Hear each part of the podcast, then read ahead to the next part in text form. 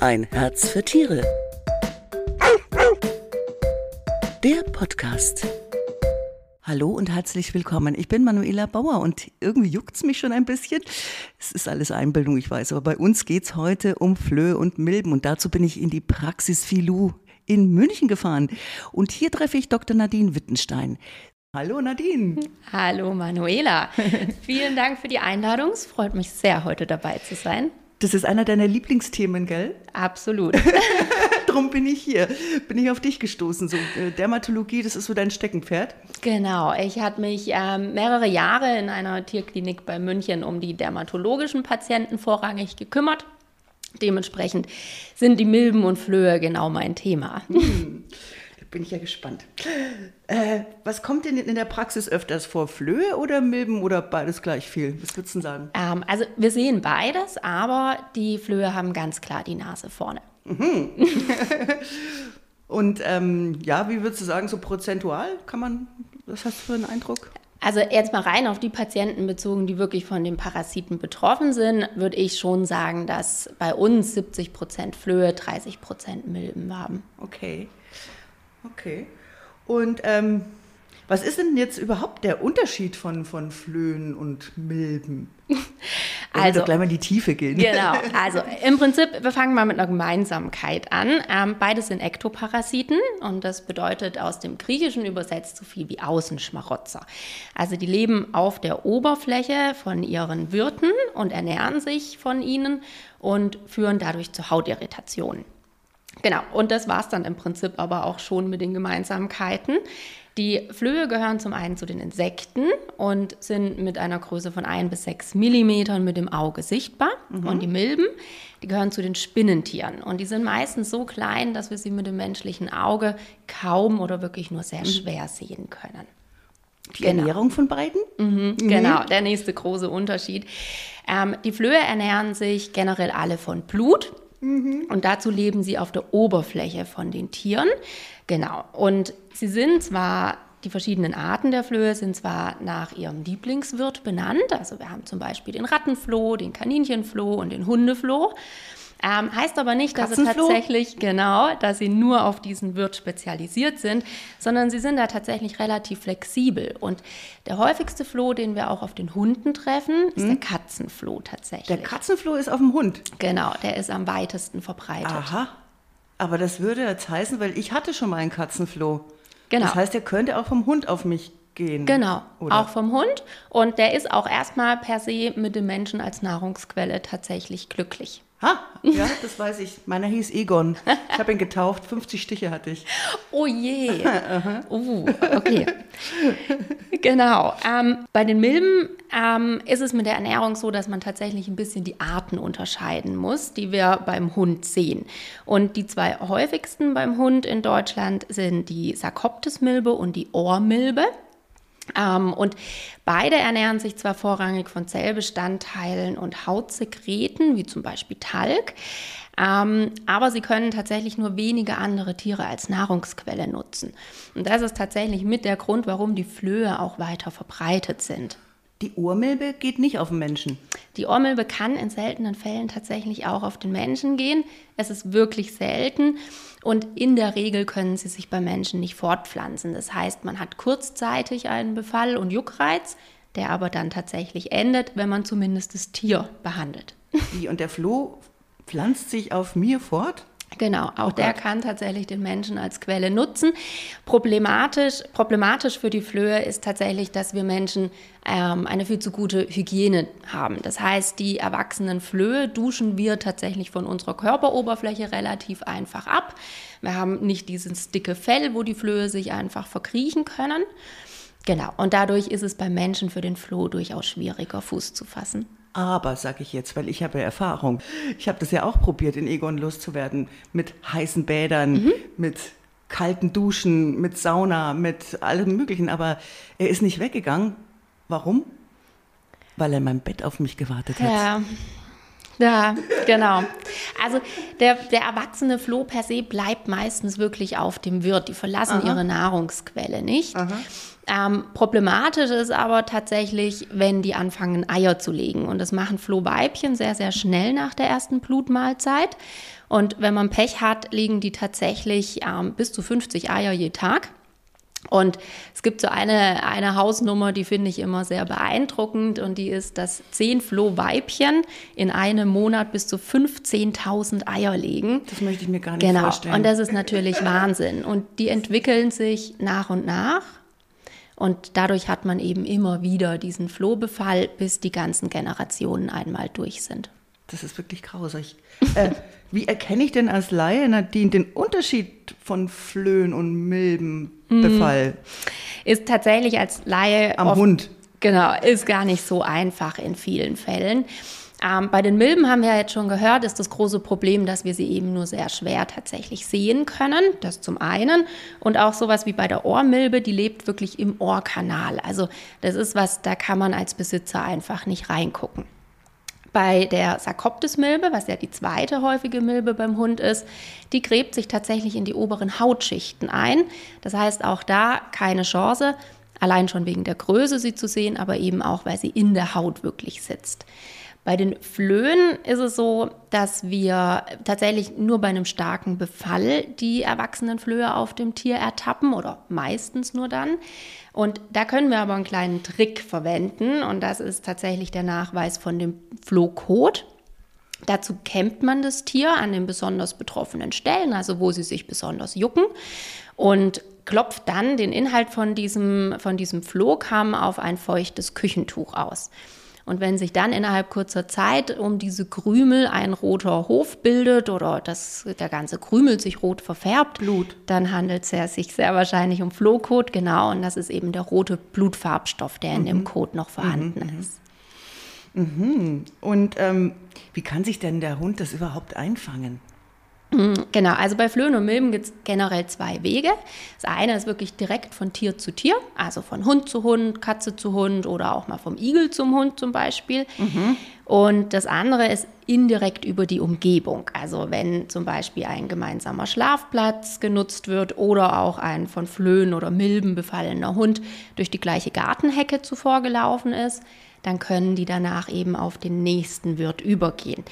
Und bei der Fuchsreude, also dieser Koptesmilbe, wissen wir tatsächlich auch, dass die Milben im Fuchsbau und im Fuchskot vorhanden sind. Und wenn der Hund im Waldspaziergang ähm, Kontakt hat zu diesen beiden Dingen, dann kann er sich tatsächlich mit dieser Milbe anstecken. Mhm. Was ist denn für den Hund lästiger, unangenehmer? Oder Milbe? Es ist beides tatsächlich ähm, lästig. Und die Symptome sind per se auch sehr, sehr ähnlich. Juckt beides. Genau, es juckt beides. Und ähm, was, was sind denn die schlimmsten Folgen, was wenn es jetzt richtig ja, außer, außer Rand und Band läuft sozusagen? Mhm. Genau, also es ist genau richtig, es ist eben nicht nur lästig, sondern es kann auch wirklich ernste Folgen haben. Und tatsächlich die häufigste Folge, die auch am häufigsten unterschätzt wird, ähm, ist, dass durch das ständige Kratzen eine massive Schädigung der Hautbarriere passiert. Und dadurch öffnet man tatsächlich Tür und Tor für bakterielle Infektionen mhm, der mhm, Haut. Mhm. Genau. Und zu Beginn lassen die sich relativ leicht und schnell behandeln. Da benutzt man ein medizinisches Shampoo zum Beispiel. Und man bekommt die eigentlich schnell wieder in den Griff. Wenn man aber zu spät reagiert, dann ziehen sich diese bakteriellen Infektionen auch in die tieferen Hautschichten. Mhm. Und dadurch kann es nicht nur zu einer dauerhaften Schädigung von Haarwurzeln kommen, ähm, sondern es kann tatsächlich auch ähm, ein Antibiotikum notwendig machen. Und wenn man es komplett unbehandelt lässt, kann es im schlimmsten Fall auch wirklich in einer Blutvergiftung enden und somit lebensbedrohlich werden. Ui. Genau. Ähm, ähm also sofort behandeln, wenn ich den Verdacht habe. Ähm, was, was, was gibst du da? Was äh, unternimmst du? Was soll der Besitzer unternehmen? Genau. Besitzerin? Genau. Also ganz wichtig ist erstmal ähm, eigentlich der Weg zum Tierarzt, um festzustellen, mhm. was ist wirklich der Auslöser und welches Medikament kann man einsetzen. Ähm, Im Prinzip stehen uns für beide verschiedene wirksame Medikamente zur, zur Verfügung. Wir haben Halsbänder, Spot-ons, Sprays oder auch Tabletten. Und gerade bei die den runtergehen. Also damit, damit die absterben tatsächlich. Ah ja. Genau. Ich dachte, es ist immer nur präventiv, diese Halsbänder und Spot-ons. Nee, also ah. es ist so, dass man die gleichen Präparate auch zur Prophylaxe einsetzen mhm. kann, aber eben auch zur Behandlung von mhm. dem akuten Befall. Ah ja, okay. Genau. Shampoo gibt es auch bestimmt. Genau, Shampoos gibt es auch, vor allem gegen die Flöhe werden die ganz gerne genutzt. Eingeschäumt. genau. Schaumbad. Und bei den Ohrmilben kann man tatsächlich auch ganz lokal behandeln, ähm, also wirklich nur mit Ohrentropfen, weil sie eben mhm. sich hauptsächlich im Ohrkanal aufhalten. Genau, und besonders wichtig ist aber tatsächlich bei der Behandlung zwei Regeln zu befolgen. Mhm. Und die eine ist, dass alle Tiere im Haushalt mit behandelt werden, die empfänglich sind für diesen Parasiten. Die Menschen auch? Nein. Die Menschen in der Regel nicht, Nein. genau. Nee. genau, weil also gerade bei den Tieren, die werden bevorzugt als Nahrungsquelle genutzt. Und jedes Tier, das unbehandelt ist, mhm. dient diesen Milben und Flöhen natürlich als Rettungsinsel. Natürlich. Ja. Genau. Und dann können die entsprechend das Tier auch Ausweichen. direkt wieder mhm. anstecken, wenn mhm. die Behandlung mhm. abgesetzt wird. Genau. Und die zweite Regel ist auch, dass man die Behandlung lang genug durchführen muss. Und da haben wir einen kleinen Unterschied. Und zwar entwickeln sich die Milben in der Regel relativ schnell. Das heißt, die, Behandlung ist nach ein bis drei Monaten wirklich abgeschlossen. Und Doch die Milben. So lang.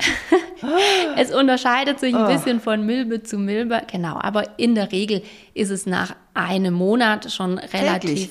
viel. Nee. Mit den Medikamenten behandelt man tatsächlich alle vier Wochen. Okay. Mit manchen Medikamenten sogar noch seltener. Genau. Also, ich dachte jetzt Ohrentropfen täglich äh, geben oder sowas? Genau, die Ohrentropfen sind eine Ausnahme. Die ah. müsste man tatsächlich täglich geben. Mm. Die Tabletten Spot-ons und solche Sachen. Hält länger. Genau, die halten länger. Mm. Genau. Und bei den Flöhen ist es eben so, dass die Entwicklung sehr variabel abläuft. Ähm, unter optimalen Bedingungen sind tatsächlich nach wenigen Wochen schon die ganzen Eier von den Flöhen geschlüpft und nehmen entsprechend den Wirkstoff bei dem Tier auf und sterben ab.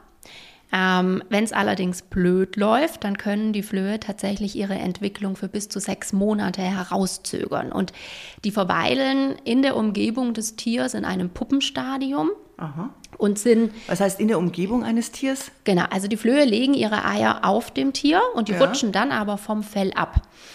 Irgendwo in der Wohnung. Genau, irgendwo in der Wohnung. Und mhm. dann schlüpfen aus diesen Eiern Larven und die verkriechen sich. Die sind äußerst lichtempfindlich und die verkriechen sich wirklich in die kleinsten Ritzen im Haushalt. Und erst wenn die Larven sich über das Puppenstadium dann wieder zum erwachsenen Floh entwickelt haben, dann sind sie tatsächlich für diese Medika Medikamente zugänglich. Aha. Genau, das heißt, da muss man abwarten, bis eben alle Generationen sich entwickelt haben. Putzen, waschen, putzen, waschen, putzen, mhm. waschen. Genau, da sind wir beim nächsten Thema. Ähm, desinfizieren ist nicht notwendig, nicht. genau, okay. aber es hilft natürlich, die Umgebung mit zu behandeln, gründlich zu saugen ähm, die Decken und Kissen zu waschen, waschen, natürlich. 60 Grad dann? Genau, idealerweise. Mhm. Genau, so beseitigt man einfach gerade bei den Flöhen eben diese Entwicklungsstadien in der Umgebung. Mhm. Bei den Milben ist es tatsächlich so, die entwickeln sich auf dem Tier. Also da haben wir in der Umgebung relativ wenig Gefahr. Hat man weniger zu tun. Genau, man mhm. hat weniger zu tun. Es gibt einem meistens auch ein besseres Gefühl, wenn man alles mal durchwäscht. Und es hilft, muss man ehrlicherweise mhm. sagen, auch, auch einzelne Milben können den Wirt mal verlassen. Aber in der Regel ist es tatsächlich nicht so wichtig wie bei den Flöhen. Mhm. Okay. Wir waren ja schon dabei, was kann man prophylaktisch machen? Jetzt gibt es denn für die Milben auch was prophylaktisch? Genau, ja. Auch Früher haben wir die Spot-Ons, entschuldige, wenn ich dich unterbreche, die Spot-Ons, die Halsbänder, was gibt es noch alles? Manche nehmen eher so, ja, ich sag komische Sachen, Bernsteinketten oder Hast du schon gehört? Ja. Natürlich. Äh, weiß ich jetzt nicht, ob das wirkt, aber ähm, was gibt es bei den Milben? Genau, bei den Milben ähm, gibt es genauso Spot-ons und auch Tabletten. Es ist so, dass viele Präparate tatsächlich mittlerweile verschiedene Ektoparasiten abdecken. Das heißt, also es sind Kombinationspräparate, die sowohl gegen die Flöhe als auch Milben und manche sogar auch gegen die Zecken gleich noch wirken. Genau, also auch da haben wir tatsächlich schöne Medikamente, die sicher und verträglich sind mhm. genau für den Hund zur Verfügung. Und nachdem du es gerade schon angesprochen hast, ähm, die Bernsteinkette oder auch andere Hausmittelchen, das sind natürlich Themen, die werden häufig auch an uns Tierärzte herangetragen. Mhm. Ähm, für uns ist es immer so, dass tatsächlich im Vordergrund steht, dem Patienten zuverlässig, schnell und vor allem sicher zu helfen. Und da ist es einfach so, dass wir tatsächlich bei diesen Hausmittelchen keine Studien haben, die tatsächlich die Verträglichkeit und Wirksamkeit beim Hund gegen Flöhe und Milben mhm. belegen. Ja, dann würde ich natürlich noch die Frage haben, weil Leute, die jetzt eher auf Hausmittelchen oder natürliche Sachen äh, setzen wollen, die haben vielleicht Angst vor Nebenwirkungen. Haben denn diese ganzen Medikamente, haben die auch Nebenwirkungen? Flohmittel, ja, Genau, ah ja. Also natürlich ist es so, jedes Medikament kann Nebenwirkungen mhm. auslösen. Die Medikamente sind allerdings wirklich gut in Studien untersucht und dementsprechend wissen wir sehr genau, was wir an Nebenwirkungen zu erwarten haben. Was könnte denn da passieren?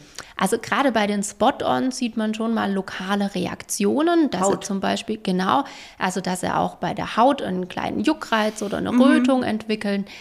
Ähm, bei den Tabletten ist es so, dass manche mal mit Magen-Darm-Nebenwirkungen reagieren, aber in der Regel sind die wirklich total gut verträglich und mhm. man muss sich keine okay. Sorgen machen und die Folgen von Floh- und Milbenbefall tatsächlich wesentlich schlimmer sind eben als ähm, die Nebenwirkungen oder die Gefahr der Nebenwirkungen von Medikamenten. Das ist ein schönes Schlusswort, liebe Nadine. Danke für die Infos und Tipps rund um die Plagegeister Flöhe und Milben. Und wenn Sie noch mehr zum Thema erfahren möchten, dann lesen Sie doch die neue Partner Hund, die ist jetzt am Kiosk. Und wir hören uns wieder, wenn Sie mögen, am 28. September dann mit dem Thema Durchfall und Verstopfung bei der Katze. Ciao, Servus und Tschüss, Dr. Nadine Wittenstein. Tschüss.